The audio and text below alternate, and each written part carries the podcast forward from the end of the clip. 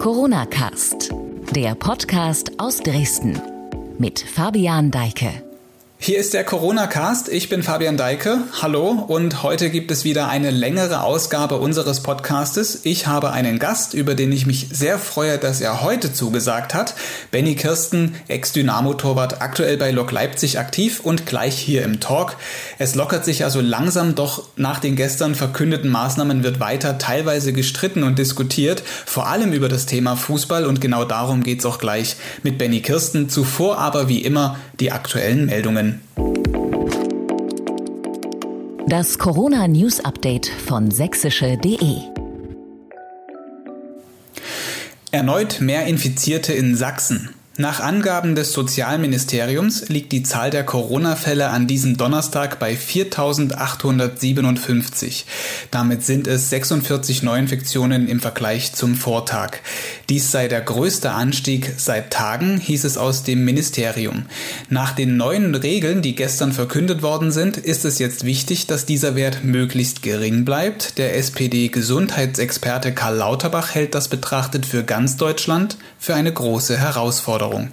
Der Mediziner und Epidemiologe sagte im ZDF Morgenmagazin: Ich glaube, das zentrale, die zentrale Botschaft, die jetzt also gestern gesendet wurde, ist, dass wir das Ziel, die äh, also Zahl der Neuinfektionen so tief herunterzusenken, dass wir so mit jedem einzelnen Fall so bekämpfen können, dass wir die Krankheit auf niedrigstem Niveau halten können, so wie Südkorea das zum Beispiel gelingt, also quasi das Südkorea Europas zu werden.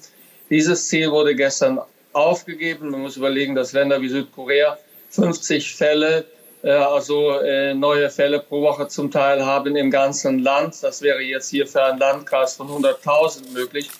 Wenn jetzt in sehr vielen Landkreisen also diese 50 Fälle fast erreicht werden oder überschritten werden, und es kommen dann immer Nachregelungen, dann müssen wir also sehr vorsichtig sein und eine zweite Welle im Herbst befürchten, wenn wir nicht Glück haben. Also jetzt kommt es erneut, wie am Anfang der Pandemie, sehr auf die Disziplin der Bürger an. Corona-Ausbruch in Zwickauer Klinik. Am Heinrich-Braun-Klinikum sind nach einem Ausbruch des Coronavirus 16 Menschen erkrankt und zwei von ihnen gestorben. Wie das Krankenhaus am Donnerstag mitteilte, infizierten sich neun Patienten und sieben Mitarbeiter auf der Station für Nierenkrankheiten.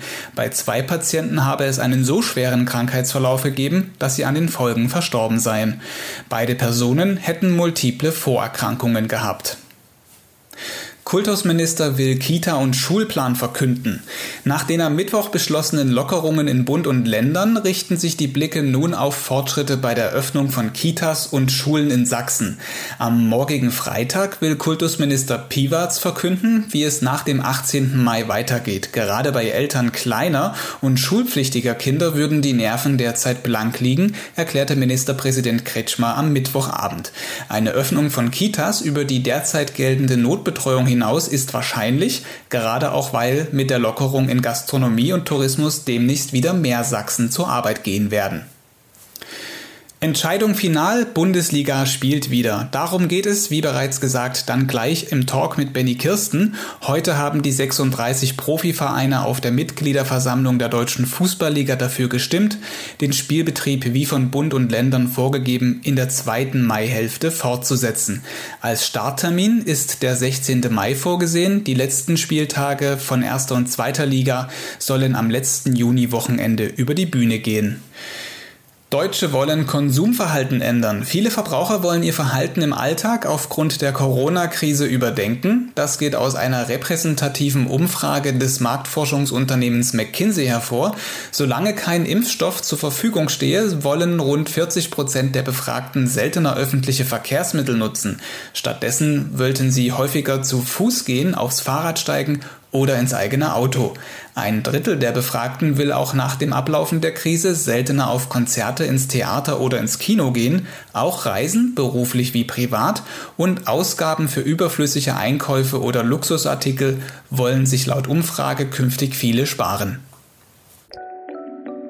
So, jetzt im Corona-Cast. Benny Kirsten, hallo, schön, dass du dabei bist. Servus, hallo. Wir wollen heute über Fußball reden. Das Thema ist in diesen Corona-Tagen oder eigentlich in diesen ganzen Wochen mittlerweile ein ziemlich brisantes geworden und ich freue mich heute auch mal mit jemandem sprechen zu können, der faktisch ein Insider ist. Bevor wir aber ins Detail gehen, eine Frage vorab. Wie erlebst du diese Corona-Zeit? Es ist, äh, glaube ich, eine ziemlich kuriose Zeit. Niemand, der in dieser Generation groß geworden ist, hat etwas Ähnliches schon mal erlebt. Vielleicht unsere ganz alten, also unsere ganz, ganz alten Nachkriegsahnen, ja, äh, die vielleicht. Aber ansonsten hatten wir ja immer ein relativ freies Leben, konnten tun und machen, was wir wollten. Und mit einem Mal kommt etwas, was wir nicht sehen, nicht hören, nicht riechen können und ähm, natürlich auch äh, nicht verstehen können. Und ähm, ja, das stellt äh, doch einige vor große Herausforderungen und uns natürlich als vierköpfige Familie auch. Du bist aktuell verletzt, hast du mir gerade im Vorgespräch auch nochmal gesagt, dass dir das so ein bisschen entgegenkommt. Macht's das irgendwie, auch wenn verletzt sein natürlich blöd ist, irgendwie erträglicher? Also für Fußballer, die jetzt verletzt sind, ist es natürlich ein, ein guter Zeitpunkt, seine Verletzung auszukurieren, das ist klar. Aber es ist für mich jetzt bloß äh, wichtig, dass ich meine Frau entlasten kann. Und ähm, da ist es natürlich klar, dass ich mit zwei Kindern als äh, Fußballer durch und durch natürlich zu tun habe. Und ich schmeiß dann halt auch alles drumherum, also äh, Küche sauer machen und das Ganze, was anfällt, das mache ich auch noch. Was macht denn Benny Kirsten da so, wenn er in der Küche steht? Also meine Frau meine Kinder können sich nicht beschweren. Ich glaube, ich versuche es schon abwechslungsreich zu gestalten. Äh, meine Frau ist jetzt so ein bisschen auch wieder auf dem Abnehmtrip. Da muss ich ein bisschen drauf achten. Also so, so fettfrei, sahnefrei wie möglich. Bei mir ist es jetzt nicht so das große Problem, obwohl ich das selber auch merke jetzt gerade fast ein Jahr verletzt, ähm, seit November jetzt wieder in einem, in einem neuen Reha-Fenster. Und da merke ich das dann auch schon mal, wenn es ein bisschen mehr auf den Hüften liegt, aber trotzdem, ich äh, habe auch äh, einen guten Helfer, der heißt äh, Thermomix. Alles klar. Das war jetzt keine versteckte Werbung, man darf das auch mal so Auf sagen. Auf gar keinen Fall. Ich bin überzeugt davon. Überhaupt nicht. Wir, vielleicht holen wir mal ein bisschen aus. Dein Knie ist kaputt. Du warst, äh, du wartest auf eine Meniskusspende. Im Prinzip wartest du ja damit auch auf eine Operation. Nun, wo das Virus da ist, wolltest du unter diesen Umständen überhaupt eine Klinik betreten? Nein, äh, wäre natürlich nicht sinnvoll. Allerdings muss man sagen, dass ein Meniskus sollte er da sein. Er ist aktuell nicht da, das muss man immer noch sagen. Äh, nur bedingt oder in einem sehr, sehr kleinen Zeitfenster konservierbar ist. Es ist ja ein menschliches Implantat und demnach sollte man das aus ethischen Gründen auch nicht verfallen lassen, weil derjenige hat sich dazu entschieden zu spenden und dann sollte man damit auch so ordentlich umgehen. Also es würde, glaube ich, im, im, äh, so im, im, im Endstadium der Konservierung, glaube ich, würde es als Notoperation durchgehen aufgrund der, der Rarität oder der Seltenheit des, ähm, des Implantats. Äh, ist jetzt aktuell nicht so, also stelle ich mir die Frage nicht, aber natürlich habe ich das ein oder andere Telefonat geführt, aus der Angst heraus natürlich eventuell etwas länger warten zu müssen, wenn es jetzt auf einmal heißt, äh, du kannst nicht operiert werden. Aber ist nicht passiert, deswegen beschäftige ich mich damit auch nicht. Ja, wir hatten es gerade eben schon mal gesagt, du hast zwei Kinder, einen Sohn, knapp ein Jahr alt, eine Tochter, die ist im Grundschulalter. Jetzt schmeißt du die Küche, aber wie sieht denn das so mit, mit äh, Kita-Ersatz und Heimunterricht aus? Also meine Kinder sind tatsächlich relativ einfach. Also der Kleine hat seine festen Schlafzeiten. Es ist immer von 11 bis 14 Uhr Mittagsschlaf und von 18 bis 5 Uhr morgens ungefähr sein normaler Schlaf. Dazwischen hält er nochmal so ein paar Naps. Äh, meine, meine Tochter ist sehr selbstständig. Wir haben großes Glück hier bei uns in Bannewitz, wo wir wohnen. Äh, ich habe vor ein paar Jahren zusammen mit meiner Frau hier gebaut und äh, wir hatten es einfacher als vielleicht die Familie, die in einer Wohnung lebt, die jetzt nicht in den Garten gehen kann ähm, das ist Glück im Unglück, würde ich es nennen. Zu unserer, in unserer alten Wohnung wäre das deutlich schwerer gewesen in Dresden. Und Heimunterricht gemacht? Ja, natürlich. Und das da, da fliegen hier auch mal die Fetzen. Das ist, äh, das kann ich versprechen. Also da geht's uns genau wie allen anderen auch. Mathematik ist äh, ganz, ganz großes Thema hier bei uns. Generell, wie liefen dann so das Familienleben jetzt in den letzten Wochen ab? Du hast gesagt, ihr wohnt jetzt in Bannewitz, du hast aber auch Verwandte in Riesa und klar in Lever äh, Leverkusen, dein Papa. Äh, Gab es da viele Videoanrufe? Eigentlich jeden Tag, muss man sagen. Also jeden Morgen eigentlich ruft mein Vater an, meine Mutter dann gegen Nachmittag, äh, meine Schwester ruft parallel mal an. Also das ist immer, ist immer ganz cool. Äh, das ist halt dieses, diese, dieses Medium ist halt Wahnsinn. Also wenn man das, wir reden ja quasi auch über, über eine Internetverbindung, ist eigentlich auch total Wahnsinn. Ich glaube, dass da die Technik uns sehr entgegenkommt. Ich persönlich und meine Frau finden, dass äh, die Zeit uns gefallen hat eigentlich irgendwie. Also wir haben jeden Abend was zusammen geschaut. Wir haben uns über Dinge unterhalten, die vielleicht rechts und links runterfallen würden, wenn wir jetzt beide erwerbstätig gewesen wären in der Zeit. Oder ich hätte trainiert oder gespielt oder so. Und wir haben vor ein paar Tagen zusammengesessen und sagen, boah, eigentlich war die Zeit total produktiv für uns. Mhm. Also wir, also die Corona wird uns nicht trennen. Ja, also ihr seid nicht eines von diesen Scheidungspaaren dann, über das alle reden. Ja, ja, es ist aber auch kein Kind geplant, von daher alles gut. kein drittes mehr, oh Gott. oh, oh Gott. Ähm, Ihr habt auch auf Instagram und Twitter, also du und dein Vater, ihr habt ja, als das mit diesem Toilettenpapier noch so ein Thema war, vor ein paar Wochen so ein Video äh, gemacht. Es ging viral. Wie war denn da so die Reaktion der Fans? So bin ich auch auf das ganze Thema bei euch aufmerksam geworden, bei den Kirstens, dass da was los ist. Ja, bei meinem Vater ist es ein bisschen schwieriger mit der ganzen Technik. Also ich unterstütze ihn da schon noch sehr, sehr viel. Er fragt auch häufig, äh, aber er tastet sich da langsam auch ran und äh, ist da sehr, sehr selbstständig. Äh, das Video war eigentlich eine lustige Idee, wo ich gesagt habe, du pass mal auf, halt mal dreimal hoch, schieß den mal und ich schneide es dann hintenrum so zusammen, dass ich den Ball halte und auch weiterspiele. Und irgendwie war das ganz lustig. Es war dann noch mit dem DJ SK, also mit unserem Dresdner weltbekannten äh, DJ so ein Witz, dass er dann hinten dran auch noch was gehangen hat und ach, dann hat uns aber dann auch die Energie gefehlt, das noch so weiter zu spinnen, weil das war dann diese Klopapier-Challenge, das hat einen dann auch aufgefressen. Ich bin auch froh, dass die so, so ein Zeug danach nicht nochmal gekommen ist. Da waren ja tausende von Challenges in diesen ersten drei Wochen, weil jeder dachte irgendwie, okay, äh, was mache ich jetzt mit der ganzen Zeit? Aber es hat sich zum Glück am Ende entspannt. Aber ich finde es cool, mein Vater macht sowas eigentlich immer mit. Und es ist auch schön, weil er, äh, wir beide sind sehr kontroverse Typen. Also ich bin eher offen, mein Vater eher geschlossen. Er hat so einen trockenen, schon so, so einen, so einen Krantler-Humor. Also der, äh, hat eine ganz, ganz spezielle Art, äh, seinen Humor auszudrücken. Und wir beide sind eigentlich eine geile Kombi, weil sowas auf jeden Fall. Das Video war auch witzig. Also, aber jetzt, ich würde sagen, da ging es ja auch im weitesten Sinne um Fußball. Ihr habt das Ding zwei, dreimal hochgehalten, dann rübergeschossen, du hast den gehalten. Kommen wir zum Thema Fußball, wobei wir könnten auch, weil du dir gerade hier in unserem Videochat durch die Haare fährst, über deine neue Frisur reden. Du durftest ja schon zum Friseur gehen diese Woche, aber nee, lass ja. uns mal, wir reden, wir reden über Fußball. Äh, was sagst du zu der Entscheidung von gestern? Wir können auch über einen Friseur reden, weil es ist ja, was denkst du, wie ich mich gefreut habe, als meine Friseurin, die Denise dann endlich gesagt hat, sie kann mir wieder die Haare schneiden oder sie darf und sie hat einen Termin für mich. Oh mein Gott, ey, ich bin da hingefahren. Ich hatte ja bei mir gesagt schon über die Ohren. Ich hatte Glück, ich war zwei Tage vorm äh, Aue-Spiel. Dynamo Aue war ich beim Friseur gewesen und dann gang, äh, hieß es ja, es wird alles zurückgefahren, keine Kinder mehr in die Schule und sowas. Äh, also ich hatte verdammtes Glück und ähm, ja, zu der Gesamt mit der mit der mit der Bundesliga einfach ist ich glaube, dass äh, ich weiß nicht, ob es wirklich hier ein richtig und falsch gibt. Ich glaube, dass man momentan in einer Entscheidungsposition sich weder Freund, also nicht viele Freunde macht, weil egal was man für eine Entscheidung trifft, es wird immer jemanden geben, der sie nicht korrekt findet. Ich bin froh, dass ich diese Entscheidung nicht treffen muss. Ich muss bloß die Entscheidung treffen, äh, wie halte ich den Ball und wo spiele ich den Ball weiter. Das sind meine Entscheidungen, die ich habe. Oder gehe ich raus oder bleibe ich im Tor? Äh, da würde ich dann äh, doch eher meine Position äh, bevorzugen, als eine der Entscheidungsgewalten zu sein in diesem ganzen Thema. Mhm, aber mal Hand aufs Herz, bist du eher pro oder contra weiterspielen gewesen? So innerlich, du als Benny. Also ich persönlich, also auf der einen Seite sage ich halt, wenn es weitergegangen wäre, wären wir mit Lok sicher aufgestiegen. Das ist eine sehr, sehr coole Saison dieses Jahr, unfassbare Saison eigentlich. Für Dynamo wünsche ich mir irgendwie, dass es annulliert wird, damit sie halt in der Liga bleiben können. Ich glaube aber, dass Dynamo es trotzdem auch äh, sportlich schafft. Ähm, deswegen ist das so ein bisschen so eine, so eine, so eine, so eine zweischneidige Geschichte. Und ich, ich, ich könnte jetzt auch auf Fußball verzichten in der Zeit, muss ich auch sagen. Hm. Es gibt ja auch äh, so viele Menschen, die jetzt echt ja, so gegen diese Entscheidung sind, aber auch sächsische Spitzensportler zum Beispiel. Wir hatten ähm, eine Umfrage unter sächsischen Topathleten gemacht, darunter Olympiasieger, Weltmeister und Europameister in verschiedenen Sportarten.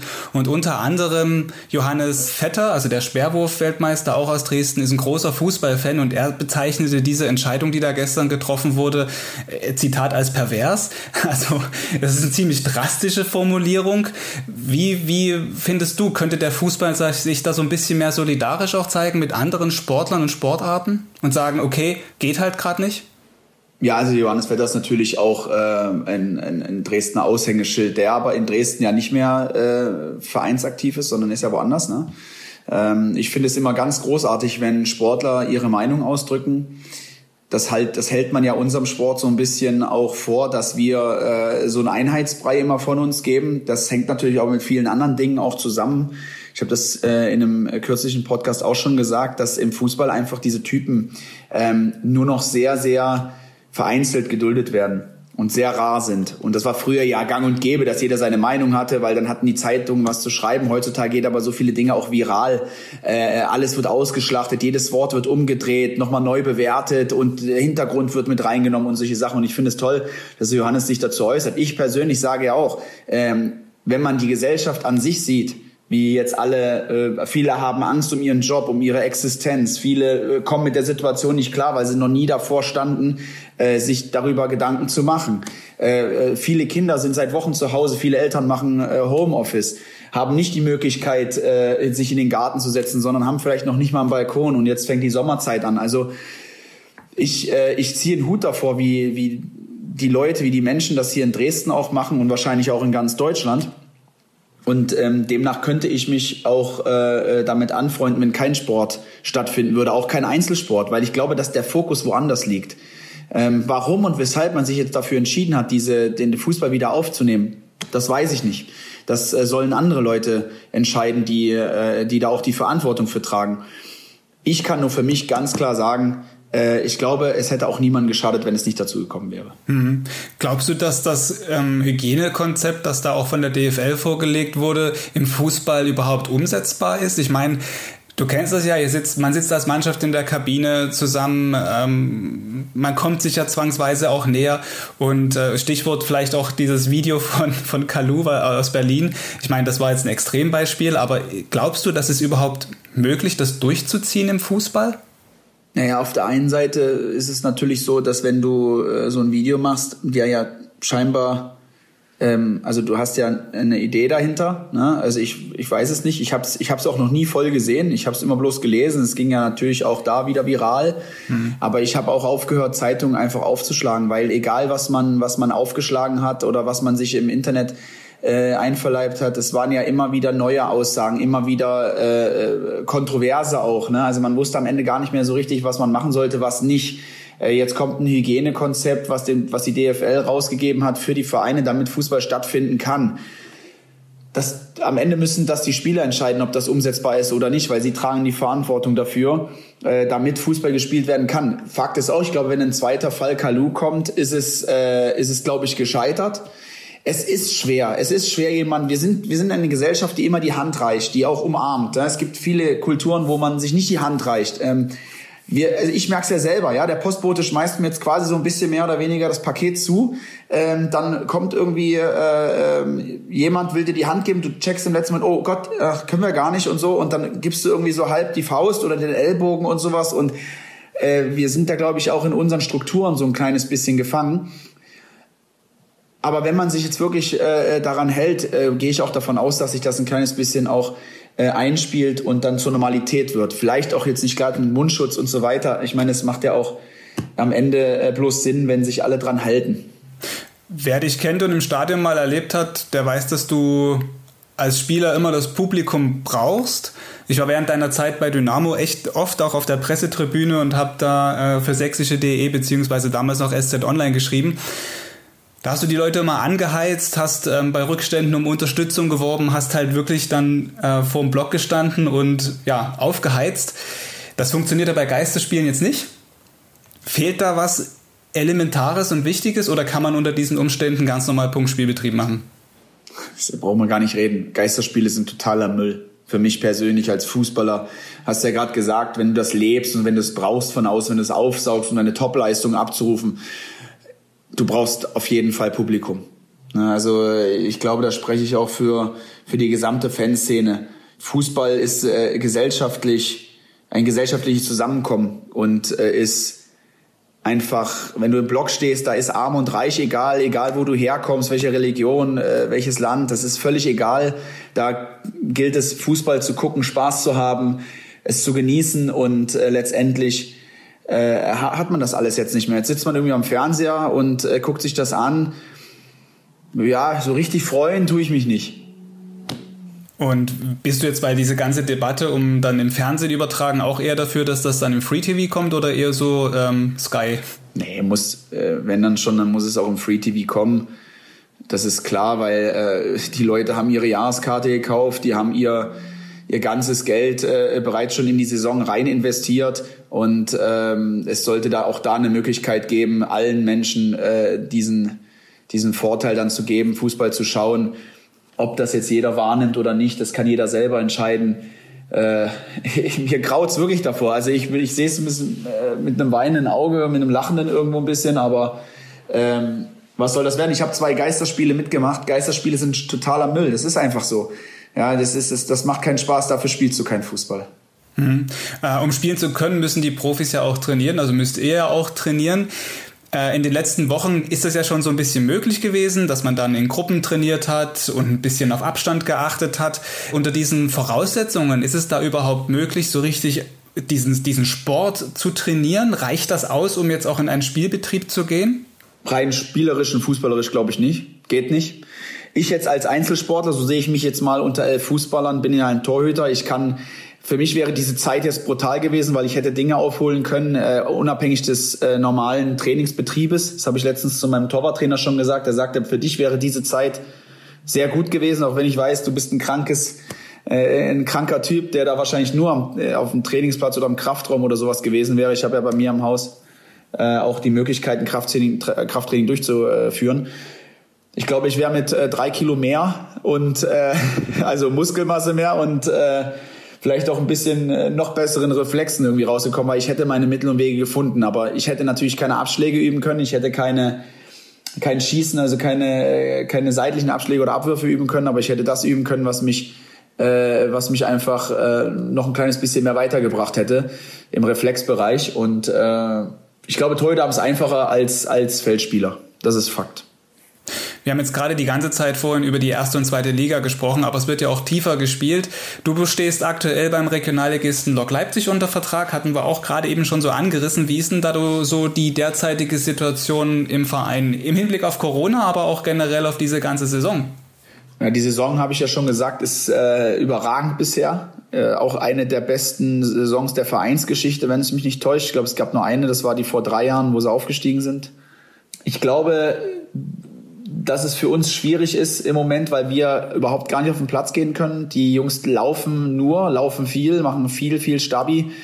Äh, ich glaube, für uns wäre es ein Nachteil, wenn jetzt sofort wieder losgelegt wird, weil ich glaube, es gibt in einem anderen Bundesland die Regelung, wo ein Regionalliges trainieren darf. Es ist natürlich schwierig, ja. Also das ist, ähm, ob da die Wettbewerbsgleichstellung noch ist, okay, das ist eine verrückte Zeit einfach auch, ja. Da, da gibt's jetzt auch kein richtig und kein falsch, da gibt's kein du, aber ich nicht, äh, sondern jetzt, man sitzt da irgendwie äh, zusammen in einem Boot.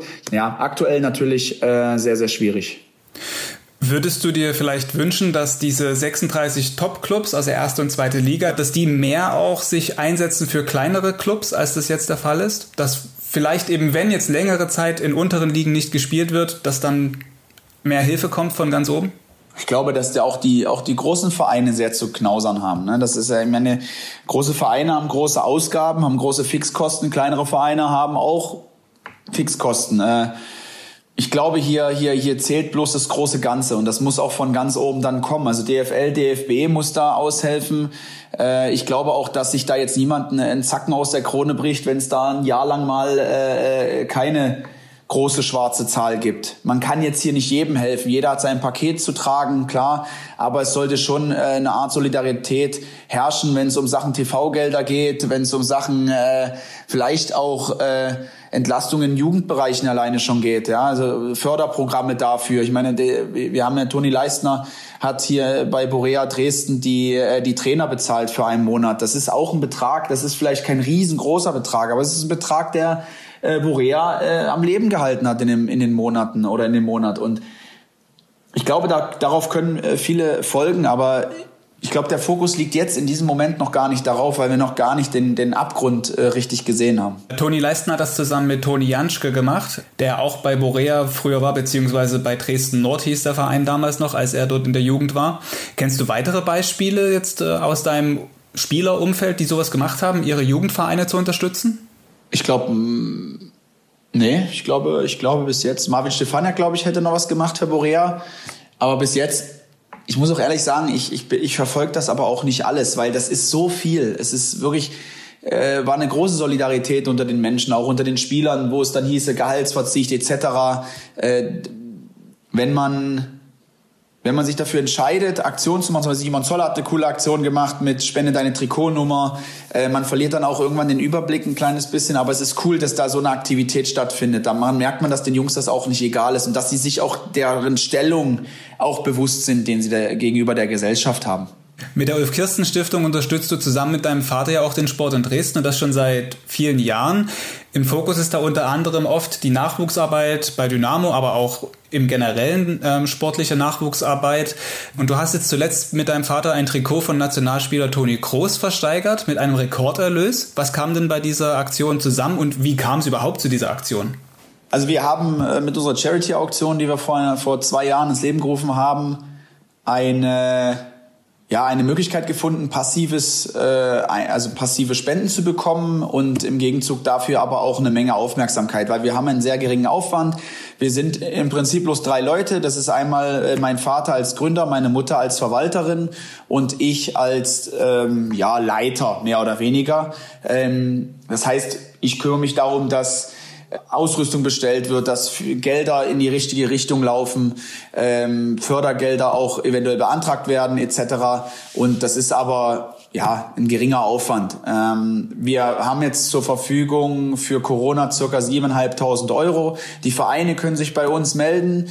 Äh, haben auch schon einige gemacht und können sagen, pass auf, wir haben da und da einen Engpass nach Corona oder dort fehlt uns dann was und hier und dann habe ich auch einen Partner, mein ehemaliger oder mein momentaner äh, Handschuhausrüster Ulsport, der äh, auch seit einigen Jahren an meiner Seite ist, äh, stellt uns dafür auch hervorragende Konditionen zur Verfügung, sodass wir auch das Geld total gut nutzen können und äh, uns immer gut auch platzieren können, was die Qualität angeht. Und egal was es ist, am Ende, wenn es für den Nachwuchs zugutekommt, ist es auch nicht nur an Fußball gebunden, sondern auch an Handball. Es kann auch an Hockey, es kann auch Golf von mir aus sein. Das ist egal, äh, solange es dem Nachwuchs zugutekommt. Die Vereine können sich auch bei mir sofort melden. Ich suche den Kontakt und dann ähm, finden wir da auch eine Zeit, wo wir uns dann gegebenenfalls mal treffen können, wenn es wieder möglich ist. Und wie war das jetzt mit dem Toni Kroos Trikot? Achso, ja, das Toni Kroos Trikot war so, dass mein Vater ihm einen Gefallen getan hat und ähm, vor zwei Monaten haben wir dann nochmal Kontakt zu ihm aufgenommen, haben gesagt, du pass auf, vielleicht hast du ja ein Trikot für unsere Stiftung. Rekord momentan liegt bei 1150 Euro von äh, Matthias Sammer, das DDR-Trikot, was aus dem Besitz von meinem Vater war, lustigerweise, hat er selber gespendet. Und ähm, Reus war auf Platz drei mit 1120 und da hat er gesagt, das will er auf jeden Fall knacken und hat uns das Trikot von dem Spiel am 20. Februar gegen Celta Vigo, wo er sogar selber getroffen hat, äh, gegeben.